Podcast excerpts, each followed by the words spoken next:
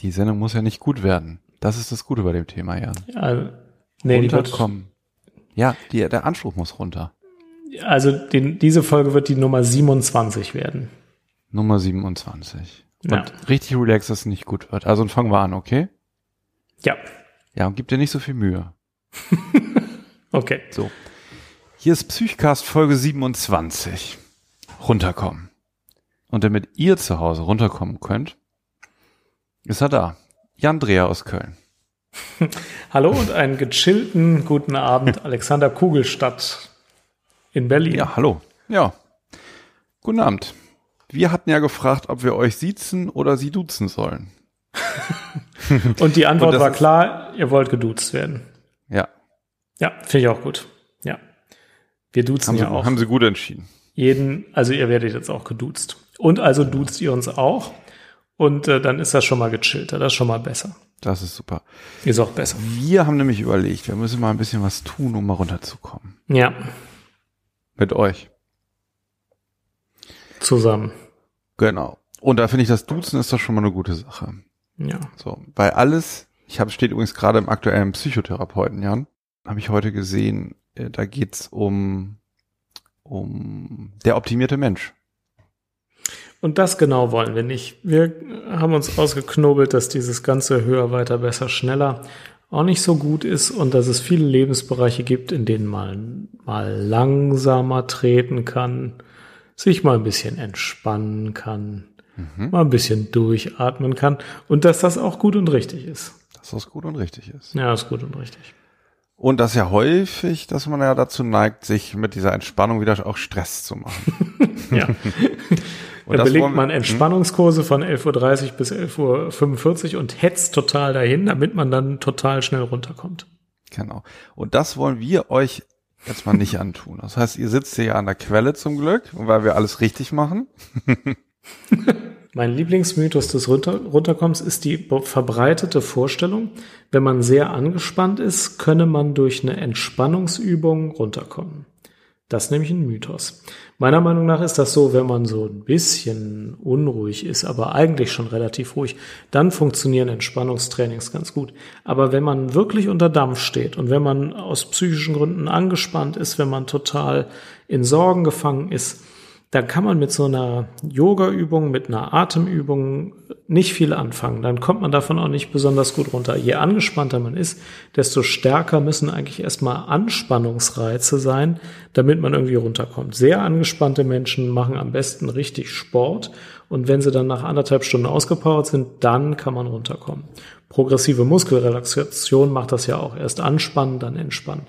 Also wenn man sehr angespannt ist, kann man nicht einfach sagen, jetzt mache ich was zum Entspannen.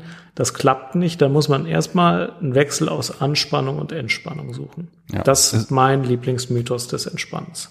Das ist ein wichtiger Punkt. Und gerade, was du eben angesprochen hast, bei der progressiven Muskelrelaxation, dass diese ganze innere Anspannung zunächst in körperliche Anspannung überführt wird, Ja, um dann wiederum, um das Ganze in eine Entspannung zu überführen, das zuerst körperlich zu machen. Und dann zieht sozusagen das Psychomentale dann nach. genau. Und das wiederholt. Das funktioniert. Ja. Weißt du, wo das noch funktioniert? In der Sauna. Die Sauna ist ja nicht deswegen entspannt, weil ich in die Sauna gehe und mich sofort in die Entspannungsliege lege, sondern ich gehe erstmal rein, schwitze, das ist eher irgendeine Form von angenehmer, aber Anspannung und dann gehe ich raus und dann entspanne ich mich. Und wenn ich diesen Zyklus dreimal wiederhole, Anspannung, Entspannung, dann gehe ich danach raus wie narkotisiert, so Ja, entspannt. ja, genau. So, ich, aber teilweise so, dass man nicht mehr weiß, wie man nach Hause kommt. Teilweise kommt man einfach nicht mehr nach Hause, genau. Ja, Ja, aber so funktioniert's, finde ich. Wenn ich da hingehe und mich Mhm. gleich in diesen Lehnstuhl lege und sage, jetzt entspanne ich mich, jetzt muss ich entspannt sein, ich habe doch 30 Euro Eintritt gezahlt, klappt nicht. ja. Ja. Orte aufsuchen, an denen nichts auf die Gegenwart hinweist. so. Beispiel Karstadt. Äh, ja, ihr habt in Berlin jetzt schon diese westdeutschen äh, Einkaufszentren, ne? aber da weist doch alles auf die Gegenwart hin. Also Nee, die Karstadt. früheren Konsum. Okay. Also es gibt in Berlin-Weddington Karstadt. Ja, Ja. Wenn du das von außen siehst und wenn du da reingehst, da ist alles, aber auch original alles wie 1993. gut. Ich höre sehr viele Tonstörungen im Moment. Ja, das ist die alte Leitung. Das ist die analoge Telefonleitung. Ja, das ist die Kupferleitung, okay. Ähm, also das ist schon. Das geht ähm, im Karstadt, das ist ja Wahnsinn. Das, ist praktisch das geht echt. Und oben, der, der ist immer noch dieses Restaurant oben auf dem Ja, die sind super, ne? Ja, ja. Da gibt's auch noch diese Gerichte, die, das Schnitzel ja. mit Pommes und da ist immer diese eine halbe Tomate und diese eine Gurkenscheibe genau. drin.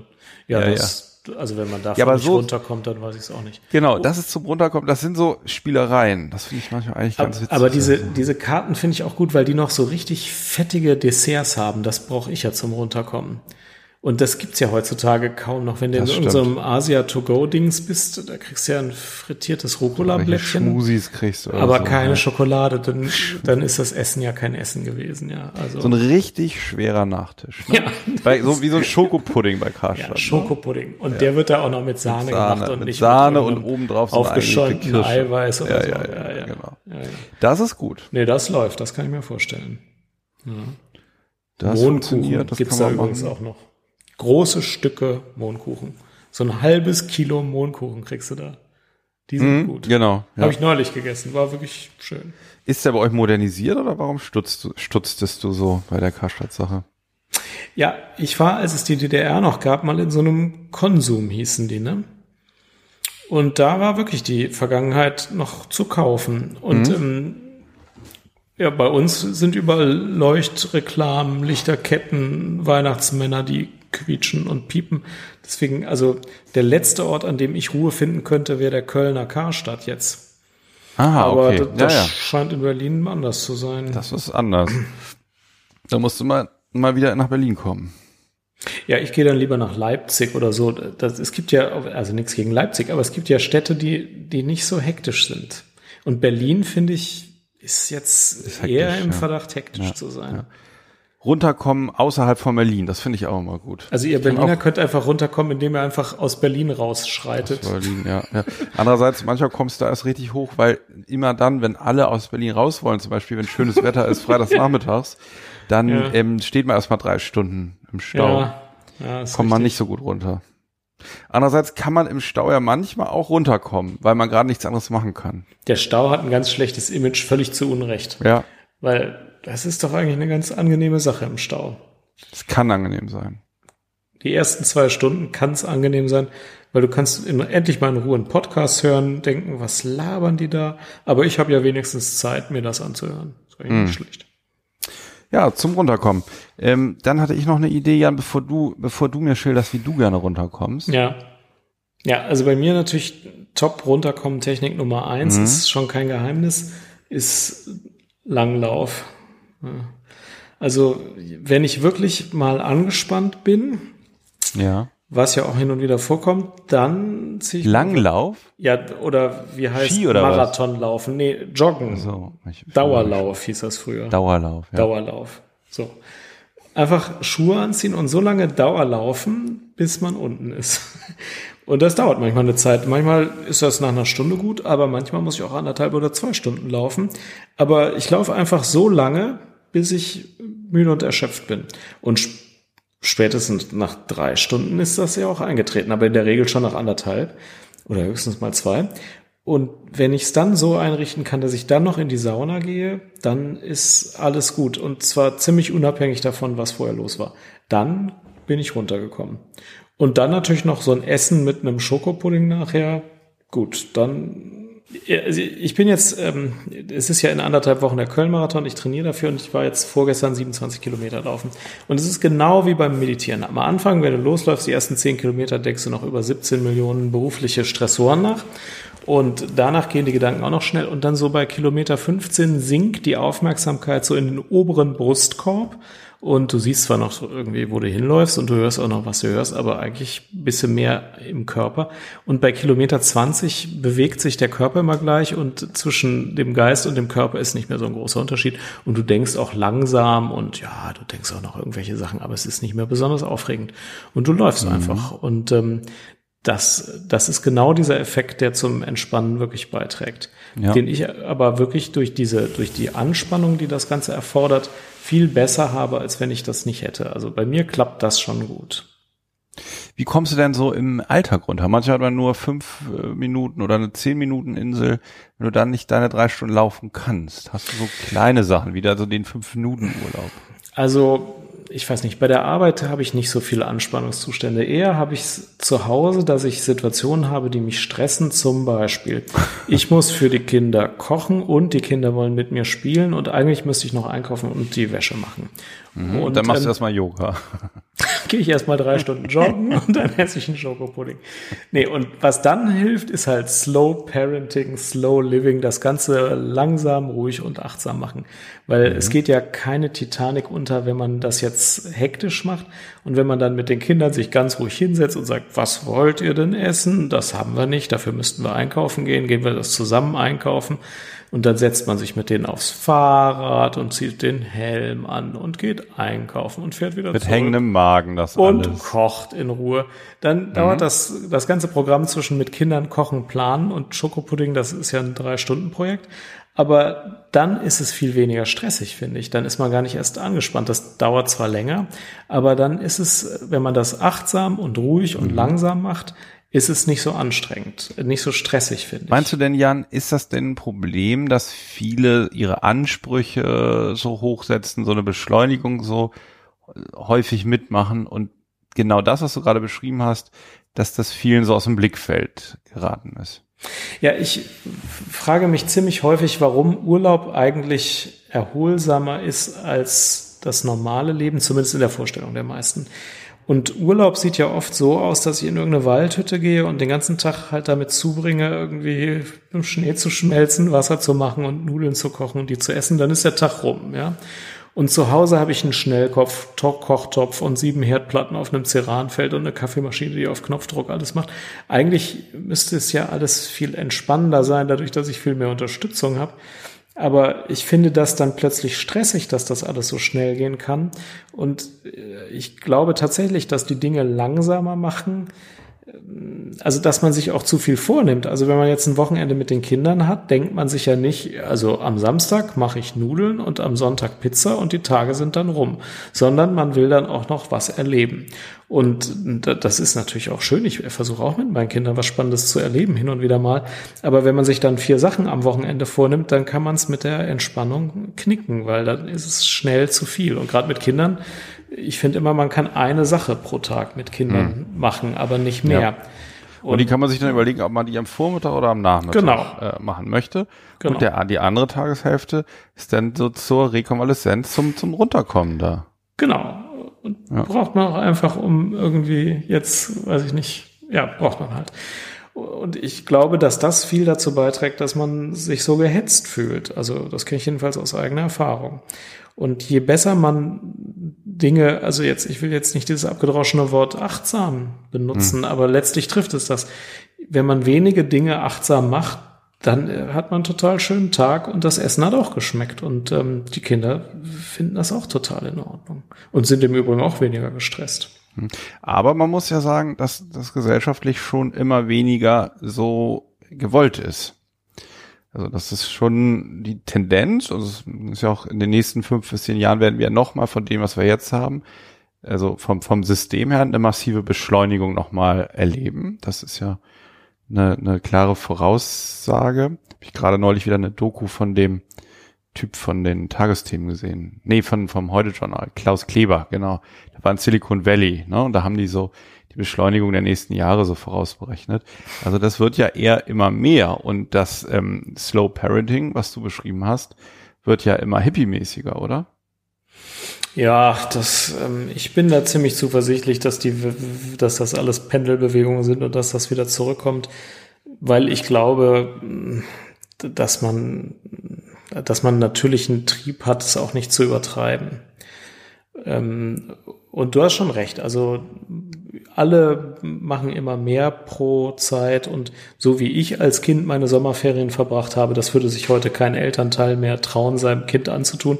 Äh, dann äh, sechs Wochen lang kann das Kind selber überlegen, was es für ein Spiel mit seinen Freunden spielt Und wenn ihm nichts einfällt, fällt ihm halt mal zwei Tage nichts ein. Das tun Eltern heutzutage nicht mehr. Die denken immer, sie müssen ihren Kindern was bieten, ich auch. Ähm, also so, so schön, wie wir es hatten in der Kindheit, wird es, glaube ich, nicht mehr werden. Aber mhm. es kann auch nicht immer schneller werden. Also wenn mein Kind noch nicht sicher Fahrrad fahren kann, dann muss ich mit ihm vielleicht auch noch nicht Schlittschuhlaufen üben. Ja. Dann kann ich erstmal üben, mit dem Fahrrad zur Schlittschuhhalle zu fahren und wieder zurück. Das reicht eigentlich schon völlig aus. Meinst du, die Eltern konnten früher noch besser runterkommen? Naja, die Eltern hatten früher nicht so das Gefühl, die müssen die Kinder die ganze Zeit bespaßen, sondern die mhm. wollten eigentlich auch mal ein Buch lesen und haben sich gedacht, ach Gott, das Kind wird schon auch irgendwie. Also zum Beispiel war es früher, glaube ich, häufig so, du fuhrst in Urlaub und deine Kinder haben sich zwei Tage gelangweilt und dann aus aller Not heraus die anderen Kinder kennengelernt und dann mit denen was gespielt. Heutzutage äh, lernen Kinder im Urlaub seltener andere Kinder kennen, selbst wenn die die gleiche Sprache sprechen, weil die immer mit den Eltern irgendwas machen, ist meine persönliche mhm. Beobachtung. Ja, so, ich weiß jetzt nicht, ob wir da vom Thema abkommen, aber ich glaube, dieses, dieses sich langweilen können. Oh, das geht natürlich nicht. Sache. Vom Thema dürfen wir nicht abkommen. Achtung, wir müssen dieses Thema hochfahren. Ja, wir waren zu weit runtergekommen gerade. Ja, runtergekommen.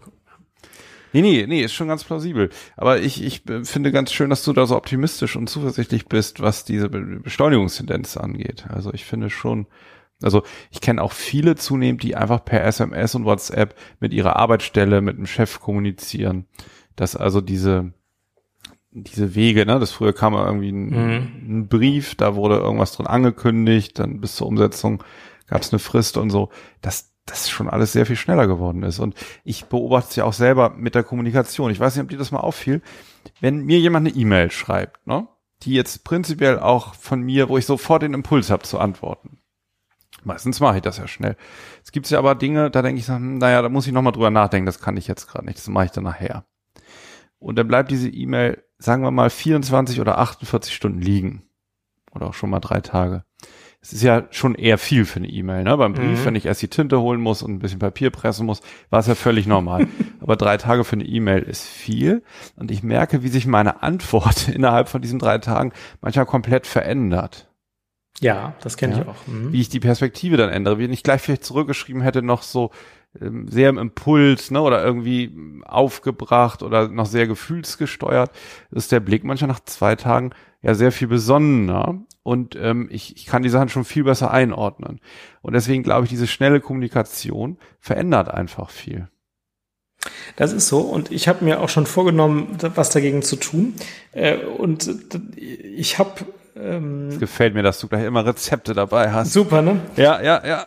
Ich habe gutes Briefpapier. Meine Mutter hat mir einen sehr schönen Füller geschenkt und ich hatte mir immer vorgenommen, mal wieder normale Briefe zu schreiben. Ja, also so, ja, cool, so sehr schön. Papier. Auf dem ja. Briefpapier, das du mir neulich gezeigt hast. ja, habe ich das gezeigt? Ja, ja, das hast du mir gezeigt. Ja, dann traue ich mich aber immer nicht, weil ich mir denke, wenn irgendjemand von einem Psychiater einen handgeschriebenen Brief bekommt, der denkt, der ist total verrückt. Und das würde ich auch denken, wenn ich einen Brief bekäme. Nein, das ist schon, das ist schon, das ist schon gut. Also das ist, das ist, ja. das finde ich wirklich gut. Ich habe mir so Karten besorgt. Kennst du so Briefkarten? Die sind nur ein Drittel von DIN A4, ja, ne? so ja, auf Pappe, ja. wo man auch kurz, also eine SMS auf Papier sozusagen, ja, ne? die man dann in den Umschlag steckt und verschickt und so. Ähm, also ähnliche Intention wie du. Bei Manufaktum kauft man sich solche Sachen. Das kann passieren, ja. Ja, und dann hat man die aber, kriegt man sie losgeschickt? Also ich habe es noch nicht geschafft, aber ich, ja, ich habe es vor. Ich, ich, ich habe es auch vor. Ich habe vor, die SMS auf Papier wieder einzuführen. ja. Das, aber ich, das ja. ist schon gut, das ist echt gut. In zehn Jahren ist das der Megatrend. Also ich glaube, Leute das kann man, das kann man schon mal sagen, ohne dass wir es bisher geschafft hätten. Ne? Man kann aber schon mal sagen, das ist ein ziemlich gutes Rezept zum Runterkommen. Ja. Und damit tut man sich was Gutes, wenn man runterkommt und dem Empfänger auch, weil der wird wahrscheinlich nie dazu kommen zu antworten. Der wird also gar nicht in die Verlegenheit kommen, irgendwas in sein bescheuertes Handy einzutippen. Das, das, äh, das fördert wirklich das Beziehungserleben, glaube ich. Ja, das ist gut, Jan. Ich freue mich auf deinen ersten Brief. Würdest du mich für verrückt halten? Sag mal ehrlich. Jetzt einmal ehrlich. Mit ja. Tinte, ja, ne? Ja. ja. Ja, ist klar. Ich schreibe dir mal ein. Aber ich finde, ich finde das interessant, weil du bist, bist ja nun wirklich jemand, also ich musste dir auch vor dieser Sendung versprechen, dass wir keine Internetschelte betreiben heute. Ne? Du bist ja nun wirklich ein richtiger im, im Online-Jünger. Ja. Ja, und dass du aber auch die Impulse hast, mit Tinte auf Papier zu schreiben, das ist schon, schon sehr cool. Es gibt ja sogar Studien, dass andere Gehirnbereiche aktiv sind, wenn du einen Brief auf Papier schreibst, als wenn du ihn in eine Tastatur tippst. Ja. Und äh, dass du besser, bessere langfristige Gedanken zusammenkleben kannst, wenn du sie selber schreibst. Und dass du dir Dinge besser merken kannst, wenn du sie in Handschrift schreibst, als wenn du sie in Buchstaben tippst. Gibt's Studien zu. Ja, ja, da gibt's auch, dass du ähm, von Dingen, die du, dir auf eine To-Do-Liste aus Papier schreibst, Ja. so 80 Prozent wahrscheinlicher die dann auch umsetzt, als das die im, im Handy. Das habe ich Das aber neulich geklärt mit einem Neurowissenschaftler, der fand das nicht ganz nachvollziehbar. Also, Ich glaube da fest dran. ja, Ja. du alter Baum. Ich selbst kann aber praktisch gar nicht mehr schreiben. Ich schreibe fast immer nur meinen Namen oder Medikamentennamen. Ganze Sätze. ich weiß gar nicht, wann ich das letzte Mal einen ganzen Satz geschrieben habe.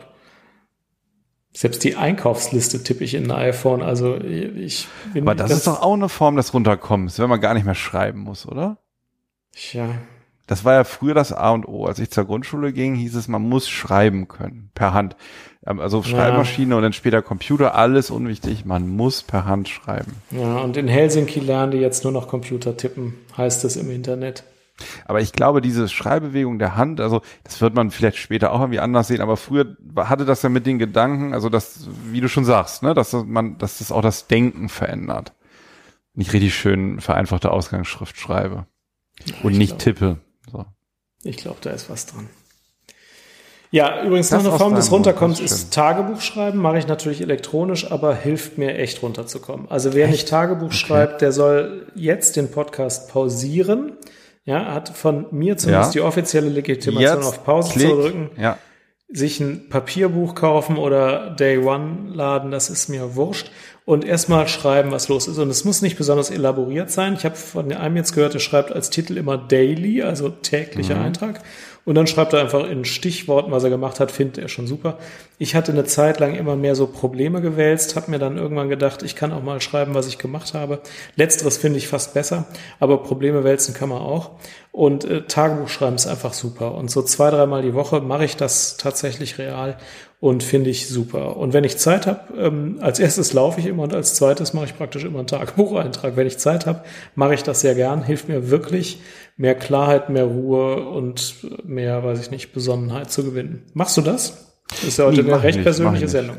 Ja, kannst Ja. du gleich auf Pause drücken, gleich mal machen. Was ich mache, oder was ich heute gemacht habe, ich bin heute mal losgegangen. Eigentlich gehe ich manchmal äh, bei der Arbeit raus was essen, ne, oder besorgt was zu trinken oder irgendwelche Sachen. Auch dann eher so, ähm, weil, um, um eine Pflicht zu erfüllen oder ein, ein Erfordernis zu, zu befrieden, ne, wie zum Beispiel Mhm. Hunger oder so. Heute hatte ich mir Zeit genommen, eine Pflanze gekauft für mein Büro. Ich bin rausgegangen, in Pflanzenladen, Blume 2000, habe mir eine Pflanze gekauft und die in meinem Büro getragen und sonst nichts. Großartig. Und die gießt du jetzt ja auch täglich.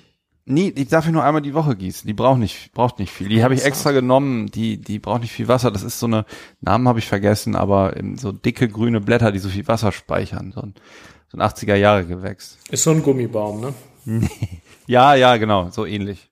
Aber der lebt wirklich. Du hast einen Gummibaum in deinem Büro. Ich denke, das beruhigt. Viele haben ja auch ein Aquarium, aber ein Gummibaum, ich denke, da ist nichts gegen nicht. Mal gucken. Ich fand ja auch früher fleischfressende Pflanzen eigentlich ganz cool. Ja, die sind auch schön. Ja. Werde ich mir vielleicht auch nochmal besorgen. Und So, die dann- Yps-Krebstierchen, ja? Bitte, ja? Genau, die Urzeitkrebse aus dem Yps-Heft. Krebse, ja. Ne? Ja, War auch ja. gut.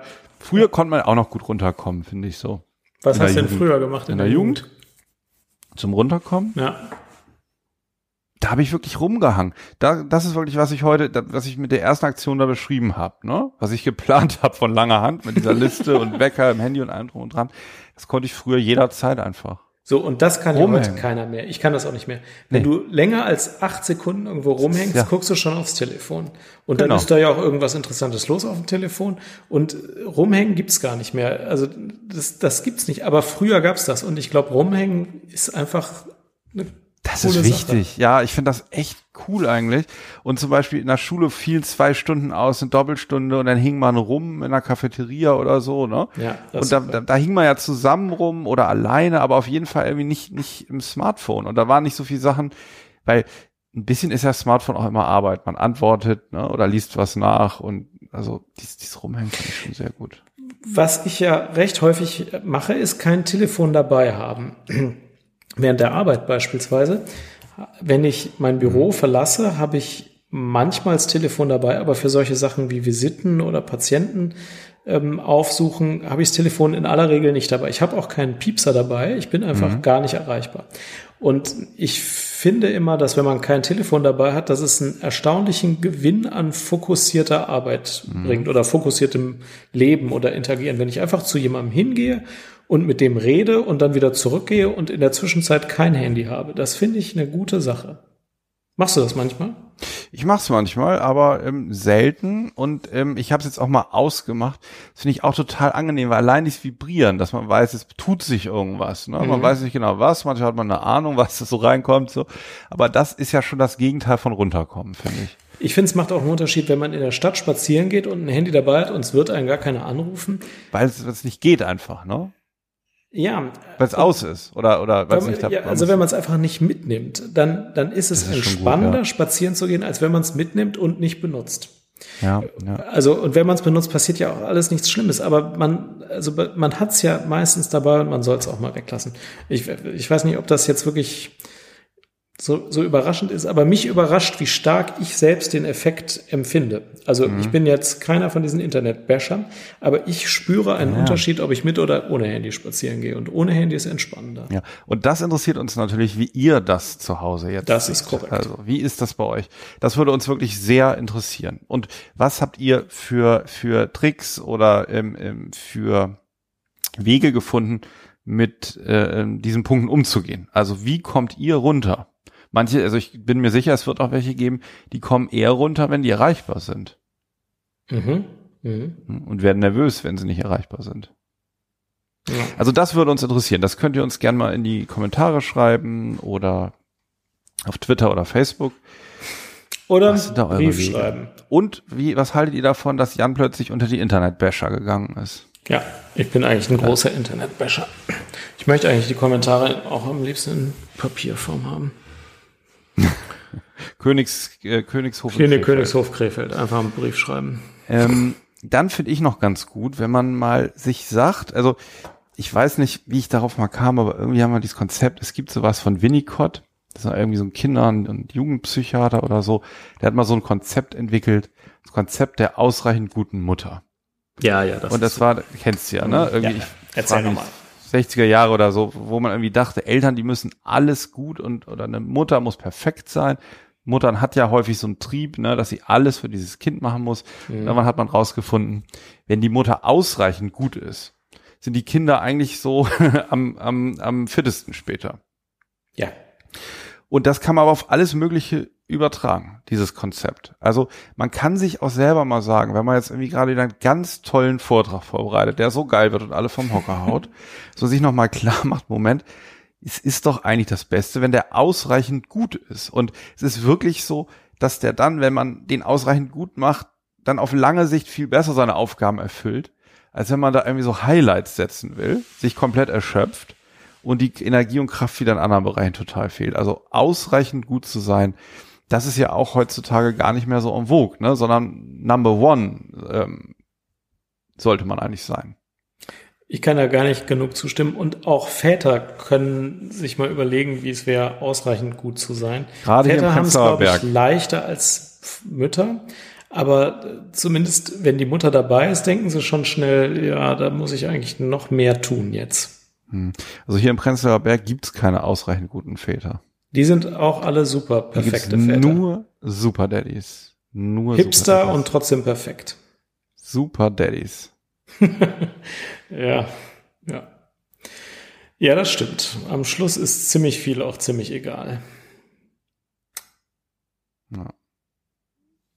ja. Aber das ist, das ist echt interessant, weil das ist eine, also das würde, würde man jetzt gar nicht mehr so als Tugend begreifen, das, was auch ausreichend sein kann. Das wurde einmal eigentlich schon in der Schule ausgetrieben. Eine vier ausreichend war ja eher schon fast wie eine 5. Dabei ist das eigentlich total super. Und dass man sich vielleicht in den wenigen Bereichen, die einem sowieso total gut liegen, dass man sich da eher einbringt und die fördert, statt überall irgendwie immer am besten oder So ja, das ist ne? ja auch noch so ein Missverständnis. Es gibt die Vorstellung, wenn ich fünf Sachen gut kann und drei schlecht, dann soll ich die Sachen verbessern, wo ich schlecht drin bin. Mhm, ich glaube, genau. das hat noch keinen Menschen glücklich gemacht. Das wäre so, wie wenn ich versuchen würde, Klavier zu lernen. Das führt einfach nur zu zu, zu völliger Verzweiflung auf allen Seiten. Ähm, es ist viel besser, wenn ich irgendwas verbessere, was ich schon gut kann. Und weiß ich nicht, Schach spiele, was ich jetzt nicht besonders gut kann, was ich aber viel besser kann als Schach, äh, äh Klavier spielen, weil dann kann ich meine Stärken ausleben, habe Erfolgserlebnisse, komme viel schneller in irgendeine Form von Flow und wie es alles immer genannt wird. Jedenfalls soll man einfach auch mal machen, was man gerne macht und halbwegs kann und nicht immer diesen Defiziten hinterher hängen. Ganz genau. Ja. So, pass auf. Und jetzt kommt noch der absolute Hammer. Ich höre. Jetzt machst du gleich, wenn wir fertig sind, Jan, ne? Ja. Wenn wir das hier hinter uns gebracht haben. Ne? ja. Und wenn deine Systeme, wenn dein, dein ganzer Organismus so richtig runtergefahren ist mhm. und dein Hirn so gerade noch nur durchblutet ist, mhm. dann gehst du auf ähm, WDR 5 und hörst dir das aktuelle Interview mit Ralf M. Bonelli an. Ralf Ebolanelli. Ralf M. Bonelli, das ist irgendwie Ach, so ein, so ein Psychiater aus, ähm, so ein Psychiater aus Wien.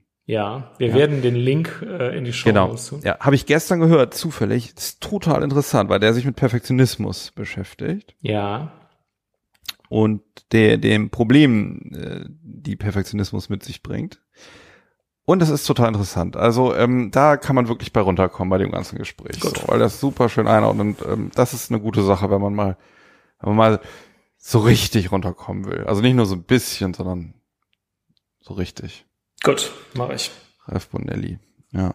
Ja. Ähm, und weißt du, was noch gut ist? Sag. Das hat mal immer dieser, äh, wie, wie heißt der nochmal? Ferdinand von Schirach. Da gibt's so eine Doku irgendwie von Arte, wo er durch Berlin läuft und, und irgendwie sein Berlin zeigt. Mhm. Weißt du, dieser, dieser Jurist, Strafverteidiger und, und Buchautor. Und er sagt immer, wie unwichtig wir eigentlich sind. Weil der interessiert sich so für Kunst und sowas, ne? Und dieses Transzendentale. Also das Gute, das Schöne, das Wahre und so, was der Mensch sozusagen so vollbringen kann, was größer ist als er, als er selber. Ne? Er sagt, das ist total zum Runterkommen geeignet, sich klar zu machen, dass wir eigentlich total unwichtig sind. Ja, ich teile, Jetzt beschimpfst du mich gleich wieder als Philosoph. Ne? Nein, Aber, nein, ja, du bist ja. ja Psychosomatiker, du darfst sowas ruhig denken. Ich teile nicht dessen Einschätzung, dass Kunst so wichtig ist, aber ich teile schon die Einschätzung, dass wir uns so wichtig nehmen. Also ob ich jetzt... Wichtig nicht, nee, nee, wichtig nicht. Aber er sagt sowas wie Kunst, Glaube, also das Wahre, das, so, darum ging das die Juristerei, also das Gericht sozusagen, das hat ja so imposante Gebäude teilweise, ne? Und soll deutlich machen, das, das Recht sozusagen, die Rechtsprechung, also es gibt was Höheres als den Menschen sozusagen. Und der Einzelne kommt sich sehr klein vor, wenn er in dieses imposante Gerichtsgebäude ja. kommt. Und das ähm, hat damit zu tun, dass dort das Wahre gesucht wird und das Wahre ist größer als der Mensch. Und das kann was Entspannendes haben. Deswegen hat Religion ja häufig auch viele Ressourcen, weil der Glaube an was Übergeordnetes, was irgendwie größer und bedeutsamer ist als man selber, einen auch entlasten kann, so von diesen ganzen Problemen, die der Alltag so mit sich bringt. Der Schirach, ich wusste gar nicht, dass der solche weitreichenden Gedanken denkt. Ich ja, ich habe noch ein bisschen was dazu. Ich habe noch ein bisschen was dazu. Ich habe noch ein bisschen was dazu gedichtet, ja. Ja. Aber, aber so, nee, was wolltest du denn sagen? Also Kunst ist nicht so wichtig. Nee, ich wollte nur sagen, ja. die Menschen haben ja immer so die Vorstellung, ha, bevor ich sterbe, muss ich noch folgende 100 Sachen machen und ich muss also Bungee gejumpt sein und irgendwie ganz viele Sachen erlebt haben und in Australien muss ich auch gewesen sein. Äh, das alles Quatsch, äh, das muss man gar nicht. Ich meine, man kann das machen, aber man muss es jetzt auch nicht und man macht sich viel zu viel Stress, was man alles noch erleben muss und so. Man kann auch einfach mal gepflegt durchatmen und äh, in den Wald gucken, ist eigentlich auch sehr schön. Ja, finde ich auch. Wäre ein schönes Schlu Schlusswort, wenn ich nicht noch einen Punkt hätte. Dann los. Habe ich mal in einer Klinik gearbeitet, ähm, psychosomatisch, die noch einen äh, anthroposophischen Hintergrund hatte. Und da haben die das so gemacht mit Suchtpatienten, dass es immer eine Lesestunde gab und es wurden Märchen vorgelesen zum Runterkommen. Märchen. Mhm. Mhm auch eine coole Idee eigentlich. Äh, ich erlebe das praktisch jeden Abend, wenn ich die Kinder ins Bett bringe. Nachdem ja. ich was vorgelesen habe, könnte ich sofort einschlafen, wenn die Kinder noch hellwach sind. Also irgendwas klappt bei den Kindern nicht. Ja, bei mir klappt das aber super. Mhm. Aber was ist das denn? Ja, du fokussierst dich auch wieder auf einen klaren Gedanken und hast die anderen Gedanken aus dem Kopf. Liebe Hörerin, lieber Hörer, wie kommt ihr runter? Ich bin mir sicher, ihr habt noch viel bessere Sachen. Ich bin sehr gespannt. Ich würde auch vieles ausprobieren, was wir so in den Kommentaren finden. Das machen wir. Die besten Ideen probieren wir am eigenen Leib aus und sagen, ob das bei uns auch klappt. Ja. Also los. Gerne auch zusammen, wenn es sein muss. Es muss nur was sein, was euch wirklich hilft, runterzukommen. Ja, ja Ganz ja. ehrlich. Und dann probieren wir das aus. Ich bin auch immer ein großer Freund davon, Skills auszuprobieren, probieren, aber Sachen zum Runterkommen will ich auch ausprobieren. Ihr schreibt's, wir probieren es aus. Hm. Und letzte Sache zum Runterkommen. Wenn ihr jetzt einen Psychcast gleich ausgemacht habt, überlegt mal, wofür ihr heute dankbar wart. Dankbarkeit ist ja auch total entspannt. Gratitude-Tagebuch muss man machen. Habe ich noch nie gemacht, mhm. aber ist super. Was ist das? Gratitude ist, glaube ich, Dankbarkeit auf Englisch und ist heißt. Eine App oder was? Nein, schreibst du also. je, jede Woche einem einen Dankesbrief. Hab, das habe ich tatsächlich schon mal gemacht. Dankesbriefe verschrieben. Das setzt dein Leben wirklich in eine andere Perspektive. Ja, genau. Und war das ein Serienbrief? per Textexpander. Nee, das waren individuell formulierte Briefe. Ah, schön. In das Papierform, soweit ich mich erinnern kann. Ja. Aber meistens ausgedruckt. Ähm, einfach mal Danke sagen. Kannst aber auch als E-Mail machen. Habe ich dann ja. schnell als E-Mail gemacht. Ist einfach super. Einfach mal vollbremsen und Dankesbriefe schreiben. Ja, könnt auch uns einen Dankesbrief schreiben, wenn euch die Serie gefallen hat hier. Oder auf ah. iTunes mal einen Dankesbrief. Geht auch. Ich glaube, die war schlecht genug zum Thema runterkommen und wir bedanken uns und jetzt schließt sich die Akte runterkommen. Ja. Ja? Schlaft schön und bis zum äh, nächsten Mal. Bis zum nächsten Mal. Gute Nacht. Tschüss. Tschüss.